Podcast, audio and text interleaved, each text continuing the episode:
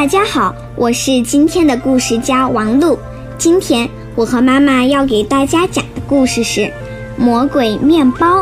小猫咪咪是独生女，所以呀，爸爸妈妈、爷爷奶奶都非常疼爱它，因此咪咪到现在都特别娇气。咪咪长得又瘦又小，猫奶奶特别疼小孙女，每天给她做最好吃的东西。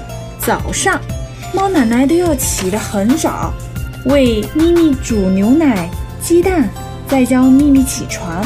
把做好的早餐端到咪咪面前吃，咪咪看着早餐，摇摇头说：“我不想吃牛奶和鸡蛋，有啥好吃的呢？难吃死了。”中午，猫奶奶蒸了排骨，烧了鱼。咪咪看着午餐，撇撇嘴说：“我不爱吃，每天都是鱼呀、肉啊，这些啊，我早都吃腻了。”晚上。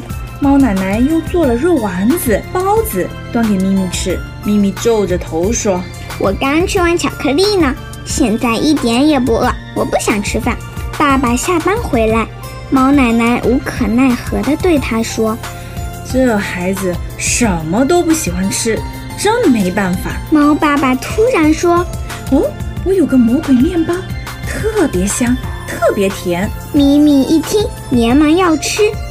猫爸爸摆摆手说：“嗯，现在不行，明天早晨再给你吃。”第二天，猫爸爸一大早就把咪咪喊起来，叫他一起去给花园松土、浇水。